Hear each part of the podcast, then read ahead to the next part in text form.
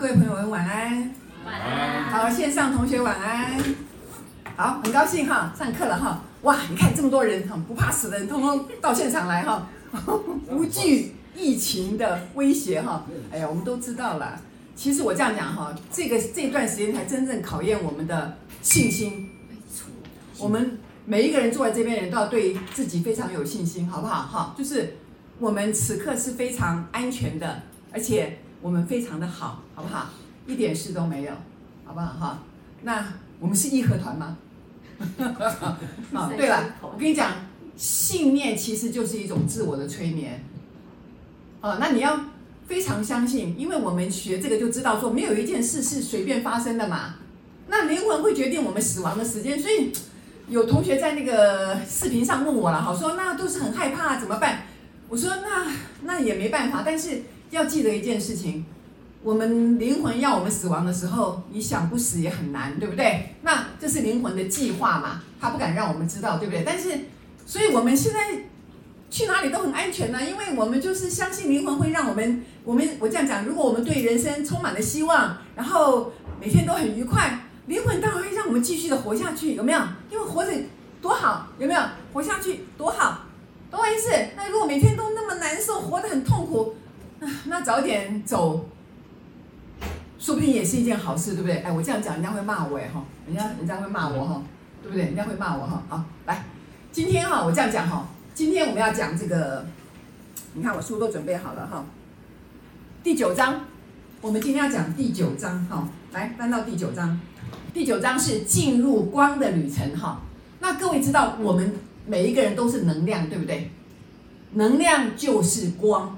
好不好？但是每个能量的高跟低，每个能量的轻跟浊，它的光彩是不一样的，好不好？所以你的能量场越高，哦，你的能量越好，你的光是越明亮的，好不好？所以他在这边讲过说，在宇宙中有各种层次的能量哦，哦，那从粗糙浓密的能量一路向上到伟大的大师的境地，所以那个。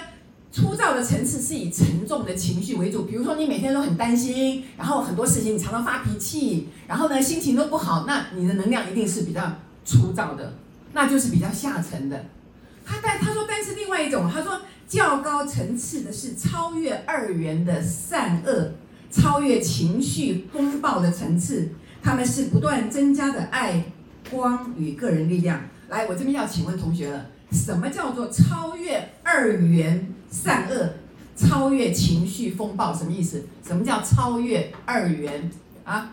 善恶什么意思？因为这个世界常常有人讲，不是善就是恶，啊，不是黑就是白，有没有？好像很多事情都是对立的啊，有高有低，有没有啊？有胖有瘦，啊，有好跟不好，我们常常都是用二分法。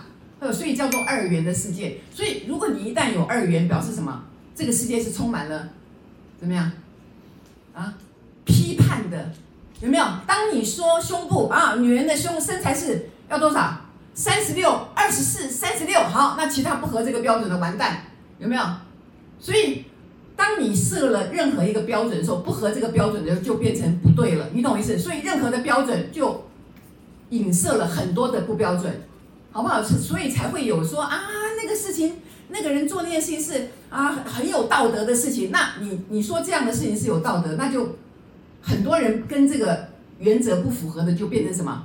没有道德了。你懂我意思？所以这个世界就是充满了是非判断的。而且当我们有判断的时候，我们会开始有很多的情绪。我请问一下，如果你的小孩，我讲了嘛，如果你的小孩考八十分，你觉得啊没什么啊，他八十分已经很棒了。那这样小孩就可以回家吃鸡腿。那如果妈妈说八十分，另外二十分到哪去了？跟我讲清楚。好，立刻一顿一顿棍子打下来。那这个小孩就啊就被打了。所以，那我请问一下，那这个标准是在每个家庭是不一样的哦。所以，当你有一个标准在的时候，有没有？妈妈说可以，这个八十分很好了，没事没事。那这一家就平安无事。那但是那家人不行的话，那家就会起风暴，有没有？所以。要超越这些东西，就变成你不能有一个标准，你要用无条件的爱来爱这些所有你身边的人事跟物，什么意思？没有条件的意思代表什么？就是你全部都要接受。所以他在这里讲说超越，什么叫做超越？各位，我们现在活在这个世界上，每天都有很多的规矩啊，每天都有很多人跟你讲什么是对跟不对。所以你要能够超越，就要怎么样？活得特立独行，不听这些东西，就说好。我是活在这个世界里面，好，你们就讲一讲，我也就有没有？好，我就照做。可是我心里面不是这么认为的，我我要在真正很重要的部分，我都要好好的做自己。嗯，懂我的意思？哎，这是非常考验的哦，各位。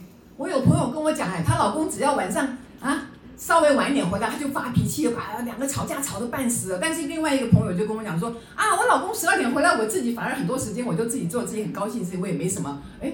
怎么两个人可以过截然不同的生活？你就知道了。当你说不行的时候，怎么样？就吵到鸡飞狗跳。但是当你说可以的时候，怎么样？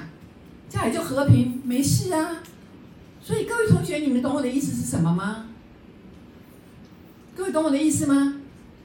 所以每一件事情都在考验，考验我们自己的信念是什么。他在这边跟你讲，如果你越是没有条件的爱这些人。接受这些人，那你的能量就会大幅度的提升哦，因为你的能量就会非常的好，因为你每天都是很高高兴兴，不会去找人家麻烦，不是吗？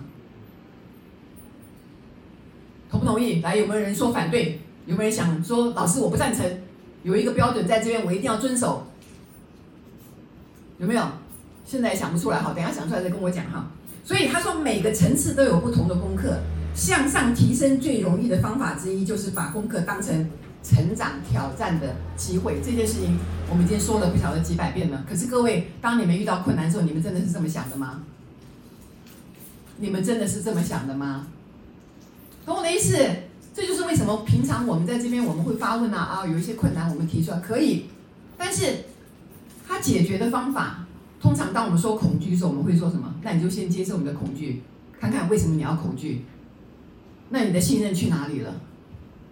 你对你的，你对这个宇宙真的信任吗？所以为什么为为我我们生活里面会遇到这么多问题？各位，每一样都考验到你的信任。你说啊，对呀，心心念创造实相，我喊得比那个什么样吼？有没有？书都快读烂了吼，结果嘿，要你相信说我们现在是很安全的，真的吗？我们真的很安全吗？我就开始有没有？就就变了。所以每一样事情都在考验你，不是吗？哦，每样事情在考验你，不是吗？哦，所以当你进入更高挑战，哈，并不会因此而停止哦。当我们，我跟你讲，每一个阶段都有挑战，就算是你进步了，还有更多的挑战，还有更多的挑战。我跟各位讲哈，这个这个这个这这两天哈，我朋友我一个朋友哈，就打电话跟我讲哈，他当初结婚的时候其实是呃。她嫁的，她嫁，她嫁过去的时候，对方已经有一个小孩了。那当然，现在他们已经结婚几十年了嘛。那个小孩现在已经三十几岁了，而且非常优秀。但是那个小孩哈，哦，是一个男生哈，然后就跟他的关系非常糟糕，就不理他。很有成就啊，既然我不讲哈，就是非常有成就，可是跟他的感情就不好。那他就很伤心啊，他就说，他说，他就说，呃，我我因为小的时候，刚嫁到他们家的时候，有就是起了很多的冲突嘛，哈，就是。因为他第一次也是嫁过去，然后就做人家的后母嘛，就起了很多的冲突。那当然，跟这小孩之间就发生很多的教养上的问题。那当然，对方也不是那么谅解他，所以现在对方已经长大成人了，而且很有成就，就不理他嘛。他就非常的难过，他就说：“我很气，我当初为什么会嫁给这个男人？”我说：“哎，你你你当初嫁他说你就知道他有小孩啊。”他说：“但是我现在就非常后悔，为什么会嫁给他？”我说：“ 来，我跟你讲一件事情。”因为你跟这个男孩子的关系不好，你要原谅自己。他一听我这样讲就愣住，他说：“你为什么这样讲？”我说：“你要原谅自己。”各位，我为什么这样讲？因为对方的孩子现在成成就这么好，对不对？对方不理他，他心头就非常落寞。他会觉得你的成就感很好，那你现在很有成就，可是我没有参与在里面，因为当初他跟他的关系是不好的，有没有？所以他就开始责怪自己说：“哎，我当初怎么会？”好像想到一些小时候怎么会这样对他哈，就是有点后悔。他后悔到最后居然变成说：“我怎么会嫁给这个男人？”我说：“哎，你不要搞乱搞，你都已经嫁嫁了三四十年了，现在你都已经老七老八的，你在讲这个干嘛？你们懂我在讲什么吗？当一个人他开始怪自己的时候，他的自我会出来保护他，说：“哎，你没有错，你没有错，错的是别人。”他就开始怪说当初他嫁错人，哎，会不会太离谱了？你扯得太远了吧？所以当我说你要原谅自己的时候，他突然愣住了，因为我就一眼看出来你没有原谅自己。因为如果你原谅自己的时候，我跟各位讲哈，这就是我常常讲的，每一个人要原谅自己的过去。不管你做了任何事情，好不好？到现在为止，我们现在就下面线上同学也是一样。我们现在不管为什么，就告诉自己说，所有我的过去我都原谅。我再告诉你为什么？为什么？因为我们是由过去而成为现在的。我们要喜欢自己的过去，好不好？那当时的我们有没有尽力？已经尽力了，好不好？当时不管你有没有学习新时代，还是我们没有学习新时代，可是当时我们做的每一件事情，是不是当时我们认为我们做的最好的选择？所以我们已经尽力了，那现在当然我们已经不一样了，我们变得更知道我们该怎么做了。那我们就要更要原谅自己，因为当时无知的自己所做的任何事情，一律怎么样？原谅。来，现在恕各位无罪，好不好？来恕自己无罪，听到没？哈，一定要。线上同学也是一样哈，恕你无罪，好不好？哈，这太重要了。你看他因为没有原谅自己，他就一直怪自己说当初他怎么对那个小孩这么凶哈，然后。因为怕小孩的成绩不好啦，或什么之类，他爸爸就会说：“哎，你是不是没教好我的孩子？什么之类的？”他就很严格对待他嘛。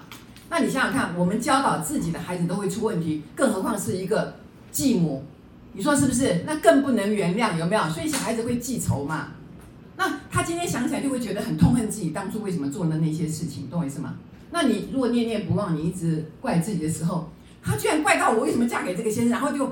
气到自己都不行，就开始高血压，又这个病啊那个病。我说啊、真的，各位，可是更奇妙的是发生了一件什么样的事，你知道吗？当他跟我讲完这件事情之后的不久，然后我的一个亲戚啊，我二哥的女儿，我哥哥的女儿突然打电话给我，讲他妈妈最近身体不好啊什么之类的。哎，我突然就想到过去我哥哥在生病的时候，我曾经对我这个嫂嫂有有一些这个不是很满意的地方。就讲了他，当时就讲了他一些不是很好听的话，好，可是后来我觉知到，我凭什么去管管人家的闲事？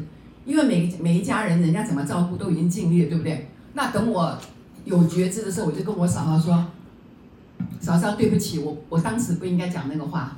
其实你已经尽力了，你做得非常的好，有没有？”然后我嫂嫂就永远都记得这句话，她就她很多年之后还说：“嗯，那个红玉有跟我说道歉。”有没有？就是有说道歉这件事情，可是不知道为什么，这个那天他打电话给我说，我居然又说，我还是想去看看你妈妈哈。我说我觉得我好像还，好像还是觉得有点兴头，觉得过意不去那件事情，因为我嫂嫂是一个非常不爱自己的人，非常不爱自己的人，所以他这一生里面，他有我哥哥做了，其实我哥哥也发生很多事情，但是我嫂嫂来跟我的父母亲讲的时候，我父母始终没有支持他。就是没有说啊，这我的孩子不对啦，什么就是没有这样，就是没有支持他。你知道老老老一辈的人就这样，就是自己的儿子对吗？所以我这个嫂嫂一直都是非常孤单的。哦，那我就很想说啊，再去安慰他一下。就我这个侄女就跟我讲说啊，二姑你不要了啦。她说我妈妈现在像现在又疫情期间哈，去看她也不方便。而且我妈妈一直都说你很好，你有跟她道歉，所以她一直记得我跟她道歉这件事，你就让她觉得她很安慰。可是也提醒了我，我始终内在还是有点觉得，好像还有点伤害到他那种感觉，知道吗？所以你看，我虽然在劝我的朋友说你要原谅自己，我也没有完全原谅我自己耶。你们你们听到吗？我就把这件事情分享给你。所以这件事情发生在前天的上午跟下午，就是上午我那个朋友跟我这样讲，下午就发生这件事情，我就知道事情不是巧合。为什么？因为。他来帮我清理最后那一个，我自己还在有一点点怪罪我自己的那个东西，有没有？所以我上午一直说：“哎呀，你要原谅自己啦，你你就不要怪自己了。”其实那个话是说给谁听的？说给我自己听的。可是我当时没有没有意识到，就下午我的子女打电话的时候，我才突然说：“哇，老天爷真慈悲！”因为他借着我跟别人说这件事的时候，突然下午就发生了这件事情，然后我才整个就把它。释怀，我这次真正的完全放下，因为连我嫂嫂自己都记得说我说过这样的话，说啊，她很觉得很安慰，好，就是我跟她很勇敢的道歉了，有没有？但是你看，我都已经说过道歉，我仍然还在内在责怪自己说，嗯嗯嗯，哎，你看看我们人的这个责任感，各位知道吗？我的那个责任感，我们永远都在谴责自己过去做的不够好的地方，尤其我们现在更有觉知了。可是我再说一次，来，我们一起原谅自己，好不好？就说我们当时已经尽力了，真的尽力了。有没有？当时的我非常同情我哥哥嘛，因为我哥哥小的时候是长到十一岁才看到爸爸，才看到我的父亲，所以他内在是非常非常恐慌的一个小孩，非常缺爱的一个小孩，所以他结完婚以后又在外面一直找爱啊找爱啊，就惹出很多家庭风波嘛。那其实我是非常非常同情我哥哥的，好不好？但是在这里面就有很多的亲情的纠葛嘛，哈。所以呢，现在回想起来，我当时也是尽力了。好吧，我现在就再一次的原谅我自己，我们大家都原谅自己，好不好？啊，所有过去我们对很多很多事情都要原谅，好不好？因为每一件事情都是帮助我们更成长的，好不好？然后我们当我们原谅自己以后，你知道我们的光就怎么样？当当当当，就开始亮起来了，好不好？哦，就突然又发光了。因为当你谴责自己的时候，你的光会怎么样？暗淡。因为你就进入了二元的批批判的世界，你开始说自己这里不对，那里不对。哎，我们又不是圣人，而如果我们都是圣人，已经成道了，现在何必坐在这边修，对不对？好，所以哇，你们看这件事情棒不棒？跟你讲，来的正好，正是时候哎。所以你看，没有，我就讲没有一件事情是随便发生的。